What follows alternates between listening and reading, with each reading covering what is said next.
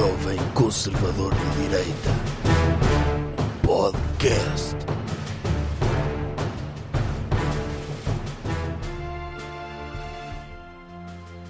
Boas pessoal, este é o décimo episódio do podcast do Doutor Jovem Conservador de Direita.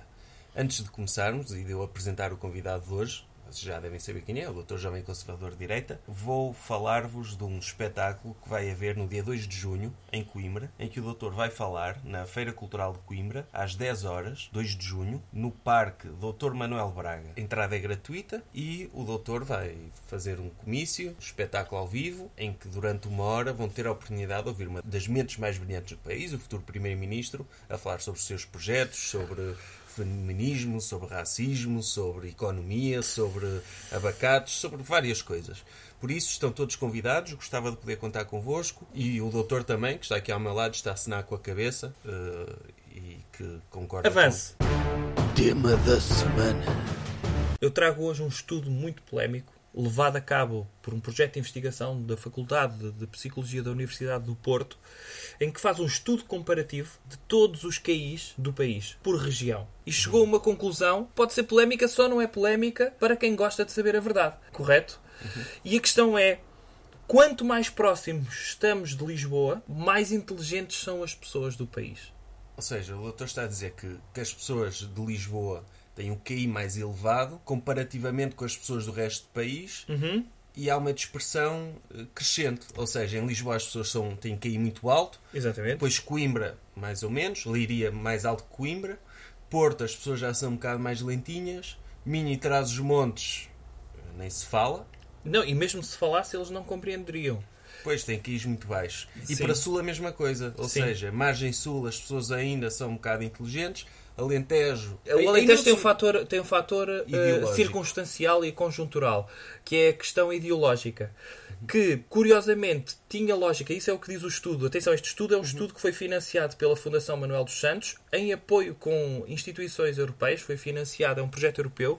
E o que diz é: o Alentejo, que deveria ter um QI mais elevado do que o Algarve, não, é um, é, é Pois, um caso de exceção. Porque o Algarve moram muitos estrangeiros. Se calhar tem a ver com isso. E é? não só, e tem também a questão de muitas câmaras, vou dizer, comuni- eh, lá está, não, é, estudo, científico, é um não estudo, sou eu sim. que o estou a dizer. O facto de ter vivido eh, debaixo de, de uma. Como é que eu ia dizer? De uma ditadura durante tanto tempo, ditadura comunista, fez com que o atraso fosse mais significativo. Ou seja, há ali uma espécie de evolução artificial, neste caso uma evolução ao contrário, um atraso circunstancial e artificial provocado pelas políticas comunistas. Ou seja, o Algarve é um outlier aí no meio. Acaba por ser. Porque, se calhar é porque na altura em que eles fizeram o estudo estavam muitas pessoas de Lisboa de férias lá. Se calhar foi em agosto e isso aumentou os QIs do Algarve, artificialmente. Pode ter sido também, eu não sei, em maio costuma estar muitos alemães também. Sim. Isso ajuda aumentar o QI. Mas eu creio que. Deixe-me só verificar aqui mais alguns dados do estudo. Não, Ó doutor, e a amostra é, é significativa? É, É, qual é é, o. N do estudo? Cerca de 2, 3 mil pessoas de todo o país. É Sim. significativo. Eu sei que é polémico, mas, doutor, não acha que as pessoas vão ficar tristes, as pessoas do Norte, por saberem que são estúpidas? eu acho que não. Eu espero que não. Eh, Algumas sim, mas porque não aceitam a sua condição de estupidez. Eu, por exemplo, eu sou do Norte e não sou estúpido. Pois. eh, Eu diria o contrário. Agora, se me dissesse que era de Lisboa, que eu ficava surpreendido. Agora, dizendo isso, isto pode ser até uma questão motivadora. As pessoas não precisam, a partir do momento que sabem que têm este atraso, porque há também aqui a questão que é muito engraçada. Muitas pessoas, e isto é- pode ser a questão motivacional, que é muitas pessoas que são dessas regiões mais atrasadas, Minho e Trás-os-Montes e Porto, têm muitas vezes um aumento significativo do seu QI a partir do momento que decidem ir viver nas imediações de Lisboa e mesmo em Lisboa. O que quer dizer que no espaço de uma geração conseguem inverter este, este atraso, vamos dizer, endémico, a partir do momento que mudam de estação geográfica. Ou seja, é, são as pessoas mais inteligentes de Lisboa que as estimulam e desenvolvem-se mais. Acaba por ser, eu não sei, acaba por ser uma espécie de operação nariz vermelho geográfico, percebe? Em que as pessoas de Lisboa, não sei se eles têm uma dedução no IRS, solidariedade, quando estimulam pessoas de regiões mais atrasadas, assim como nós adotamos um, um africanito de, de Moçambique ou de Angola e mandamos para lá arroz e roupa velha, rasgada, eles também aliciam-nos com alguns aspectos que há em Lisboa e que não há no resto do país. Mas isso não é um bocado racista para as pessoas que não são de Lisboa dizer que são mais estúpidas? Não, atenção. Não é racista porque é verdade, não é? Elas são mesmo mais estúpidas. Sim, Agora é- está provado cientificamente. Não podemos meter todos os racismos no mesmo saco, certo? A partir do momento que temos o cuidado de olhar para alguém que não é igual a nós e dizer você é estúpido, mas eu tenho todo o gosto em ajudá-lo, isto não é racismo.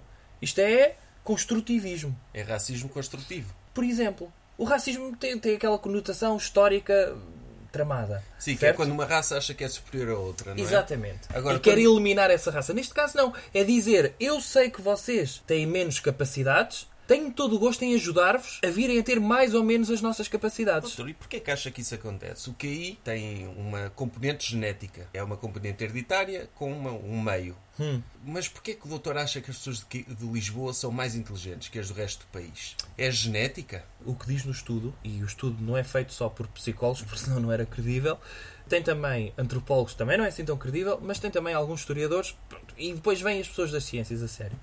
E o que eles dizem é que tem aqui também uma raiz histórica e que pode jogar com a questão genética. Como sabe, nós fomos invadidos por povos mais avançados do norte da Europa. Os suevos, os visigodos, etc. Etc. E os suevos mantiveram-se durante muito tempo no norte do país. E no sul do país, no século VIII, fomos invadidos por muçulmanos. O que quer dizer que Lisboa fica mais ou menos incólume, porque vieram os visigodos que vinham da antiga Germânia. Mostra, mais uma vez, que a história nos ensina que o Dr. Pedro Passos Coelho estava correto, quando foi pedir ajuda aos novos povos da Germânia. Ou E- seja, os alemães inteligentes ficaram na Alemanha para criar a BMW e a Mercedes e os alemães estúpidos vieram invadir o norte de Portugal. o norte de Portugal. Mas os, os alemães mais ou menos inteligentes, os que vinham fazer a Auto-Europa e, pronto, na altura as fábricas, as Auto-Europas do- da Idade Média, vieram para que zona? Lisboa. Pois. Para ajudar a estimular. E veja outra coisa. Quando nos é atribuído o Condado Portugalense, o Dr. Dom Afonso Henriques cingiu-se ao Condado Portugalense? Não, ele olhou para o Condado Portugalense e perguntou falta-nos uma cidade inteligente aqui. E a cidade inteligente estava em Lisboa. Ele podia muito bem ficar com o Condado Portugalense. Era bom, certo? Ia do Minho até Coimbra. Mas ele achou, não, os portugueses merecem mais. Merecemos ter uma parte inteligente do país. E ele astrou o país até onde? Até Lisboa, curiosamente. Não, isso, doutor, isso faz sentido. Se calhar, porque, porque à partida, as pessoas mais inteligentes do norte e trás os montes acabam por vir para Lisboa. Ou Exatamente. seja, porque arranjam empregos, as pessoas de Lisboa estão dispostas a dar-lhes empregos Uhum. e deixam as pessoas mais estúpidas na terrinha deles. Exatamente. É? Porque raio que uma pessoa inteligente havia de ficar em trás os montes ou no Porto. Sim, não nem, é? tem, nem tem lógica. Nem tem lógica Nem tem nenhuma. lógica. É, então, o- o- eles, uma pessoa assim mais inteligente cresce lá e vê, eu não posso ficar aqui, eu mal posso, vou para Lisboa ou emigrar ou quê?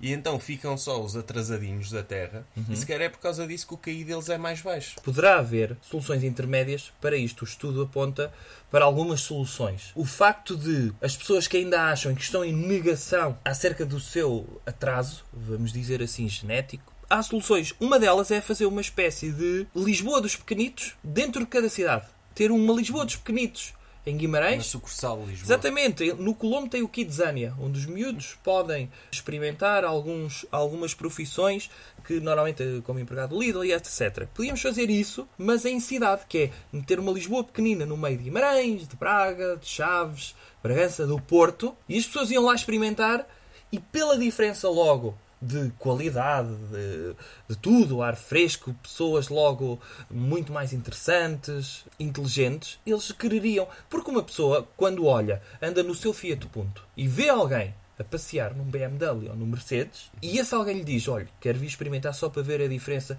quão má é a sua vida, eles experimentam e dizem: Eu gostava de ter um Mercedes. Mas a maior parte das pessoas não faz nada para isso. Espera que lhe calhe o euro milhões. Neste caso, não era dar a experimentar a cidade e dizer: olhem, se quiserem vir, há uma subvenção para vocês poderem estagiar numa cidade de jeito, de modo a subir-vos o QI.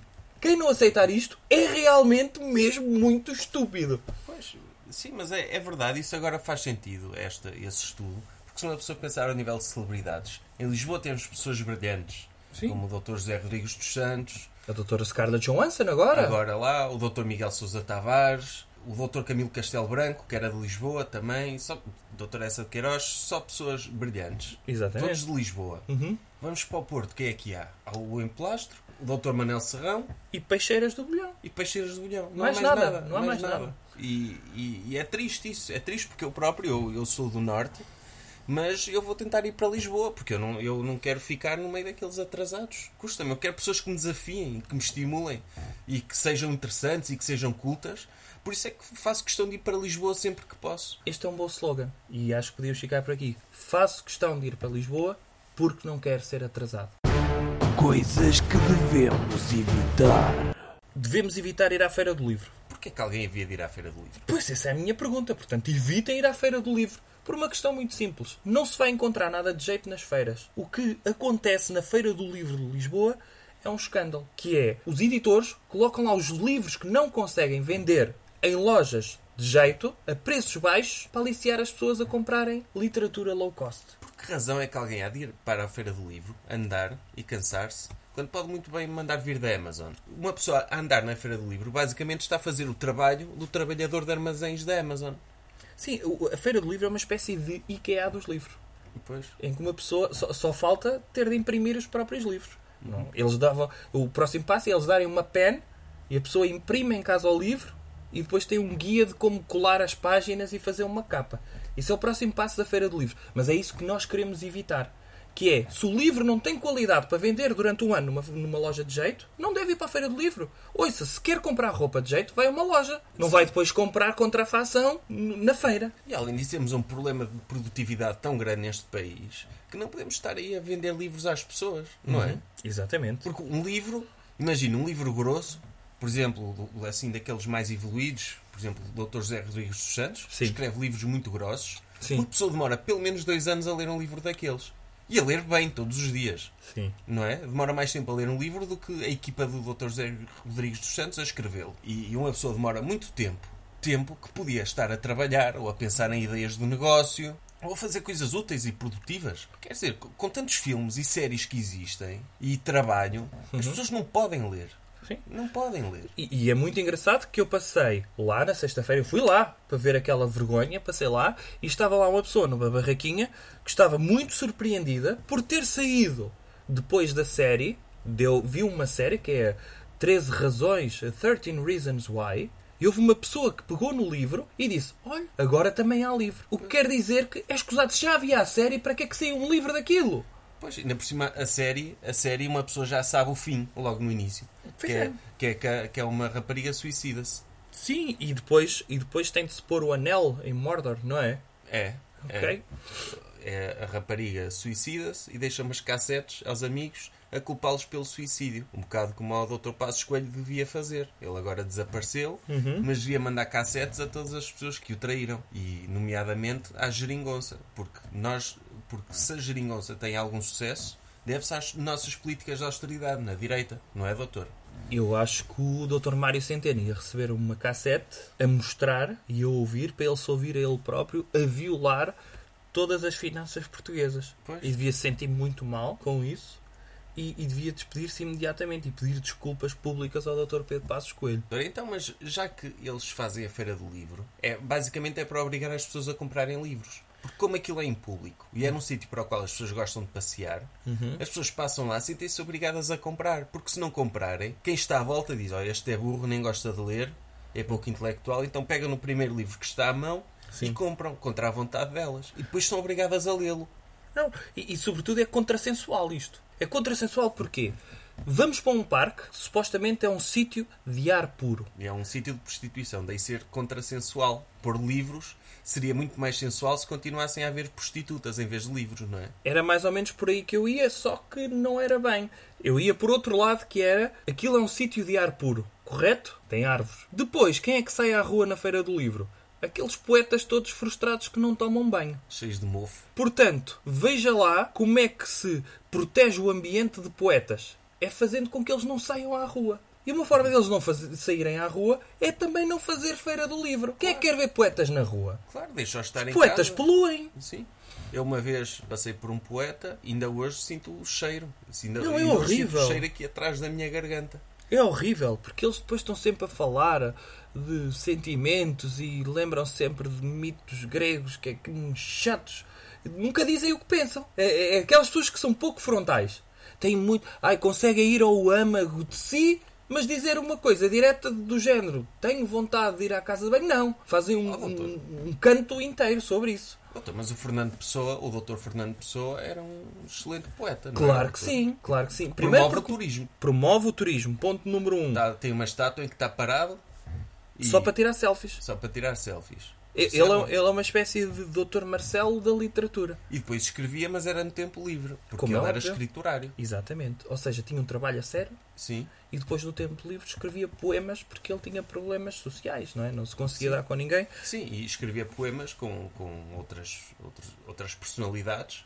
E ele, Pelo menos não matava ninguém. e ele era CEO e funcionário da sua própria empresa de poesia, não é? Uhum. Ele tinha tantos heterónimos que eram os funcionários e depois ele era uma espécie de, de, de diretor-geral da literatura. É como o Dr. José Rodrigues dos Santos, mas o Dr. José Rodrigues dos Santos são, é uma fábrica de- com crianças paquistanesas Sim. que escrevem. Sim, neste caso, neste Sim. caso é mesmo um CEO no, no organograma Sim. normal, natural. O Dr. Fernando Pessoa era ele próprio isso tudo. Sim, o Dr. José Rodrigues dos Santos nem precisa de ter os livros dele na feira do livro, não é? Vende logo. Agora, o que não se compreende é. O Dr. Rodrigues Carvalho também trabalha na. Sabe se ele pede alguma coisa na fábrica do Dr. José Rodrigues Santos? Não sei, não sei, mas ele, eu acho que ele faz, pega nos livros do Dr. António Labantunes, Uhum. mete-os numa espécie de bimbi e depois o que sair é um livro dele. Ah, ok. Porque é assim mais intelectual, percebe, doutor? Ah, ok. Porque as pessoas não vão comprar um livro do Dr. António Labantunes, porque pensam. É demasiado intelectual. É demasiado intelectual, não conheço, não Uhum. aparece na televisão. Agora, vem o doutor... Mas as pessoas que gostam, eu já ouvi esta, as pessoas que gostam muito do Dr. Eh, Lobo Antunes dizem gosto muito das crónicas dele, dos livros é que não. Como é que se gosta do Dr. Lobo Antunes assim? Pois, eu nunca li nenhuma crónica dele. Ele, de certeza que não está ao nível do Dr. Camilo Lourenço, por exemplo. Nem do Dr. Padre Porto Carrero. Ou do Dr. Padre Porto Carrero. Sim, eu nunca li nada, nunca li nada dele, nem crónicas, nem livros. Mas Uhum. uma pessoa também vê os livros, Uhum. são grossos e chatos, e diz, não conheço este nome de lado nenhum. Sim. Alguma vez apareceu no Fama Show? Alguma Não. vez Alguma vez apresentou o Jornal da Noite? apresentou o Jornal da Noite? Eu também acho que Alguma não. vez entrevistou a doutora Ana Malhoa? Não. Não, não, não. Então, uma, só que depois uma pessoa vê um livro com a capa Rodrigues Carvalho. Conheço, ele apresenta o telejornal, Uhum. é um homem ali sério e faz boas entrevistas, por isso também deve ser um bom escritor. Sim, E- e, depois em casa, quando as- vão lá às visitas a casa, eh, as pessoas, mesmo que tenham a televisão desligada, podem olhar para a prateleira e reconhecem os nomes da televisão. Sim. Tem o Dr. Rodrigues Carvalho a escrever igual ao, ao Dr. Lobo Antunes, mas em, digamos, fácil. a doutora Carolina Patrocínio, Exatamente. a dar aulas de educação física em Tem a livros. doutora Clara de Souza com livros de receitas também. Sim. Eh, E, portanto, de repente tem ali o elenco todo da SIC sem ter de, de ligar a televisão. Claro, em, em- se, se algum dia houver um cenário pós-apocalíptico em que deixa de haver televisão, eletricidade e comunicação, nós podemos continuar a usufruir da SIC se comprarmos os livros deles Exatamente. todos, da SIC e da TVI. Então, também. no fundo, o que me está a dizer é que o elenco todo da SIC está a fazer uma espécie do que o Dr. James Joyce fez com o Ulisses. Que é, se Dublin fosse toda destruída, conseguia-se reconstruir a cidade só lendo o livro dele. No fundo, pode-se reconstruir a SIC só através dos livros das pessoas que escreveram livros e que pertencem à SIC. Exatamente, eu não sei. Provavelmente o Dr. António Labantunes ouve o nosso podcast, Sim. quase de certeza. Se ele ligar o aparelho, acho que sim. Porque ele não tem telejornais para apresentar, tem tempo livre. Uhum. Por isso ele provavelmente ouve. Então o conselho que eu lhe dava era que ele deixasse de assinar os livros e que de- deixasse, sei lá, o Dr. Rodrigues Carvalho assinar, ou o Dr. José Figueiras, Podia ser. e vendia, ou o Dr. Luís Esparteiro, e as pessoas viam, ah, o Dr. Luís Esparteiro lançou um livro, deixa e liam os livros dele. Assim como é o Dr. António Labantunes, Ninguém conhece. conhece, Ou o Dr. José ou- Fidalgo. Ou, conhecem e veem, ah, é o, nome, é o mesmo nome daquela atriz da novela, se calhar vou comprar, não é? Porque há uma atriz de novela então chamada precisava Labantunes. de mudar tudo. Mudava António para Paula. Exatamente. Sim, e as pessoas como era da Paula Lobantunes, Uhum. que é bem boa, não é? Uma milf. E depois eh, em Portugal já podiam dizer que há mulheres que sabem escrever literatura também. Sim, e se tivesse Por acaso era um homem. E podia ser os livros dele, em vez de António Lobantunes, era Paula Lobantunes, e no meio, com fotografias a cor dela, a fazer, a dar dicas de exercícios e de dietas. Porque Ou, assim, ou as sessões fotográficas que ela faz para, para caras, por exemplo, da, Sim. da sua ida para o resort na República Dominicana Uhum. com o marido. Podia ser. sim. eh, Portanto, resumindo, evitem a Feira do Livro. Recomendação cultural. Coisa. Olha, começou uma nova temporada de A Tua Cara Não Me É Estranho. Ui, eu curto bem isso. É aquele programa na TVI em que as pessoas vão cantar, ou em que celebridades vão cantar músicas de outros. É altamente. Eu rio-me tanto com aquilo. A Tua Cara Não Me É Estranha está para a TVI como os filmes do Dr. Tarantino estão para atores que já ninguém se lembra. Eu gostei particularmente deste programa porque já não é só cantigas isto. Acaba por ser uma espécie de revival de bom humor, Sim. como se fazia antigamente, sabe? Sim. E o que aconteceu foi que neste programa o Dr. Carlos Costa, O governador do Banco de Portugal não o outro que que é assim participou nos Ídolos. Isso, e tem aquele cabelo que parece um animal. E hum, o, que, o que acontece é que ele fez uma imitação do Dr. John Legend, mas pintou a cara de preto. Então, claro, o Dr. John Legend é preto. Como é que o doutor queria que ele Sim, fizesse? mas imagine que isto era. Por mim está tudo bem. E ele é meio preto, certo? É mais assim um café com leite, mas Uhum. Sim. que corta no café, não é? Sim. Co- Como uma pessoa pede. O que aconteceu é que se isto fosse nos Estados Unidos, seria uma polémica de todo o tamanho. Porquê?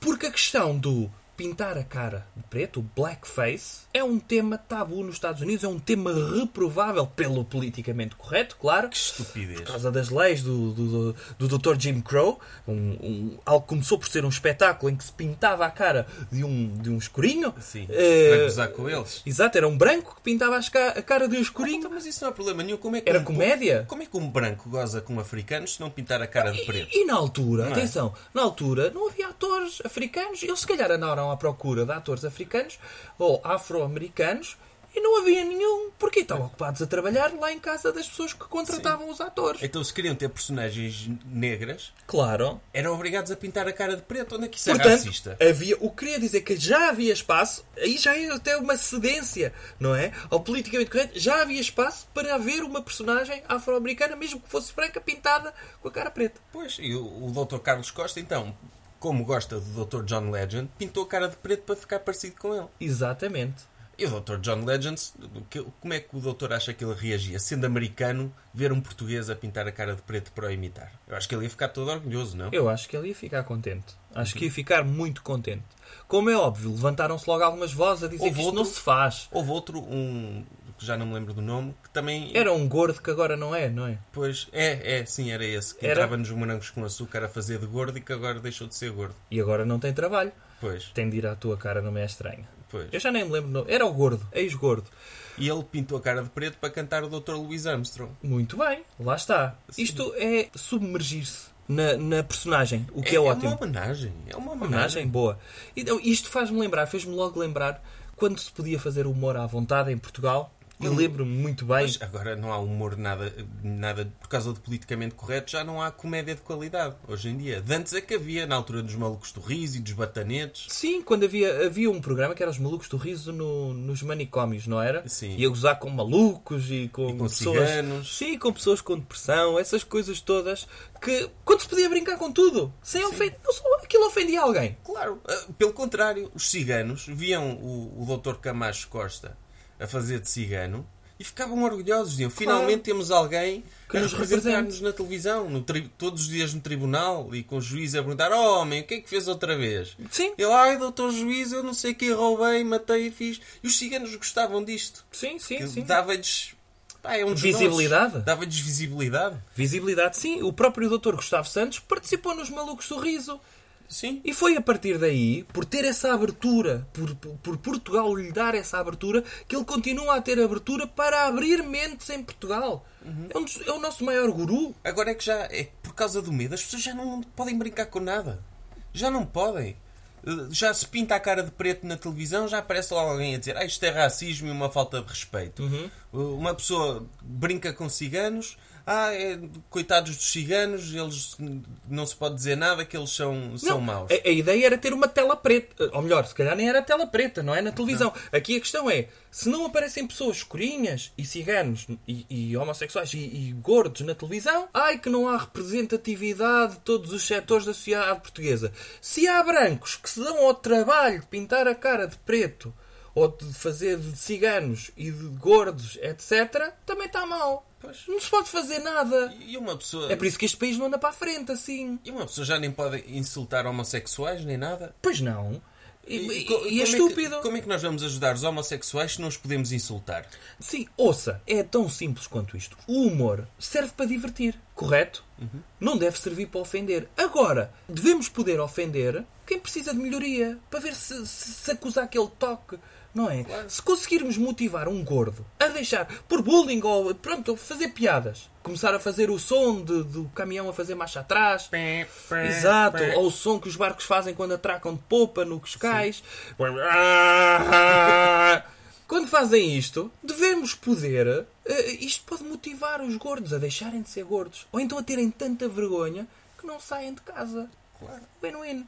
Correto. Exatamente. Na questão dos homossexuais também. Devemos poder gozar com homossexuais porque se conseguirmos fazer com que eles sejam menos homossexuais, alguns deles, o mundo todo ganha. E eles ganham, sobretudo eles. Sim, e os, e os ciganos que viam os malucos do riso e viam o Dr. Camacho Costa ah, a gozar com eles, sempre no tribunal, também, se- em vez de o estarem a criticar por estar a gozar, o que eles iam a dizer é se calhar vou ser menos criminoso para os malucos do riso deixarem de fazer isto. Claro. Vou tirar-lhes um pretexto para eles fazerem a mesma piada. E era bom para o crime. Porque os ciganos viam, não, eu não quero ser representado assim. Eu quero ser representado como um cigano médico. E Claro. eu estudar medicina. Como é óbvio. E não estavam no tribunal a fazer eh, como se todos os ciganos fossem criminosos. Isso aconteceu com os indianos nos Estados Unidos. Os indianos que emigraram para os Estados Unidos e que abriam todos, sem exceção, lojas de conveniência, a partir do momento que se viram representados pelo Dr. Apu nos Simpsons, pensaram: eu não quero cair neste estereótipo, apesar deles todos serem assim,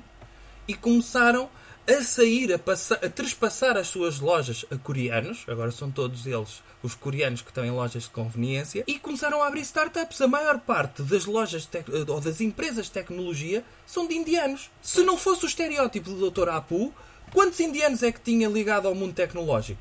Pois. Nenhum!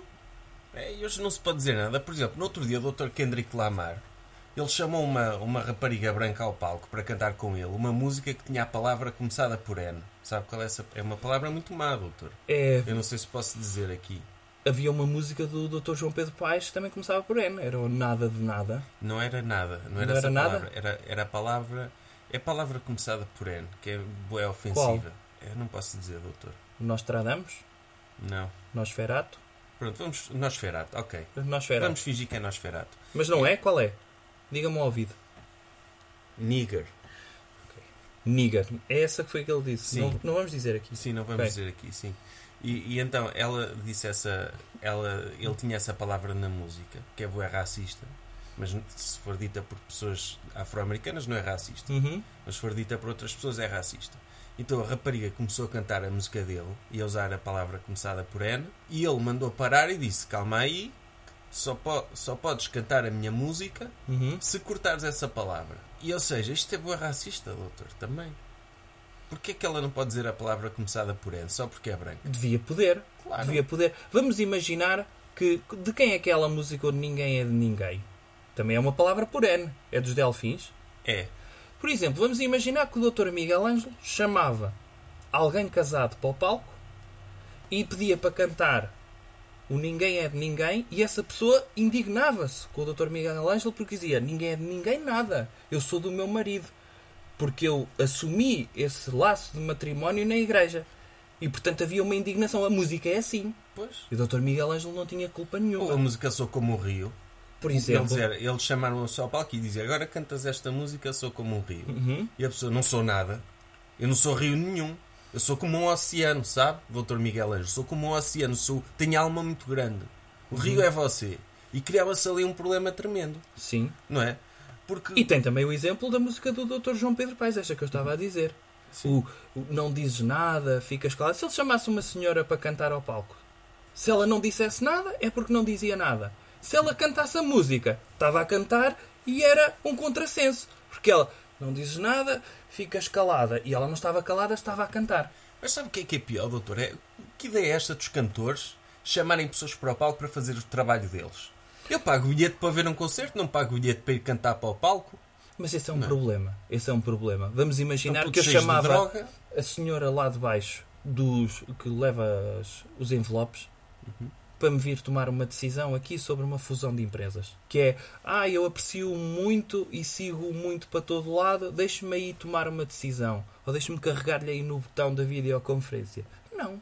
Há coisas que só eu é que faço. Gravar o fecheiro no Excel, certo? Essa pessoa lá tem capacidade para fazer isso. Então as pessoas pagam o bilhete para ir ver o Dr. Kendrick Lamar e têm de ver uma rapariga branca a cantar a música incompleta. É, isso é. Ele devia estar todo cheio da droga, não é? E. Sim, disse: em "Isto princípio." hoje não apetece trabalhar, vou chamar aqui um- uma gaja qualquer, Uhum. dou-lhe o microfone e ela canta. E ainda por cima estamos a chamar a cantar aquelas pessoas que cantam o rap. Não é? Pois, pois não é Que cantar. cantam. Não é Cantam. cantar, é dizer lingalingas, não é? É, Sim, e trava-línguas, muitas vezes. É. por isso que é muito difícil cantar rap. Porque aquilo é uma espécie de... A doutora Luísa Ducla Soares se crescesse no bairro. Sim. Eu, o rap é, uma pessoa escreve O rato roeu a rolha da garrafa do rei da Rússia. Mas em rap. Yo, yo. O rato roeu a rolha, de- é, tem de ser assim, com flow. Mas é tipo, eles escrevem bué Uhum. e dizem, é lá, escrevi muito. Agora tenho que dizer isto tudo em 3 minutos. Sim. E dizem, tenho de falar o mais rápido possível. Isso é que é rap. É quem falar mais rápido. É, é quem é, no fala mais fundo, é uma rápido. espécie de 100 metros de língua. Sim, por isso é que a maior parte dos rappers são negros, é como aos 100 metros, não Hum, é? É o. Dr. Usain Bolt. Sim. É, E isto não é nada racista. Voltamos Sim. ao estudo, Sim, certo? sim. é só a Eles- verdade. Eles são bons nisto. São bons. São bons né? em fazer coisas rápido, cantar rápido, falar rápido, correr rápido. Depois outras coisas não são tão bons, que eu não vou dizer aqui, porque não- também não quero que me venham acusar de racismo, não é? Sim, e é melhor ficarmos por aqui. Muito obrigado. Subscrevam nos locais habituais e até para a semana. Jovem Conservador de Direita. Podcast.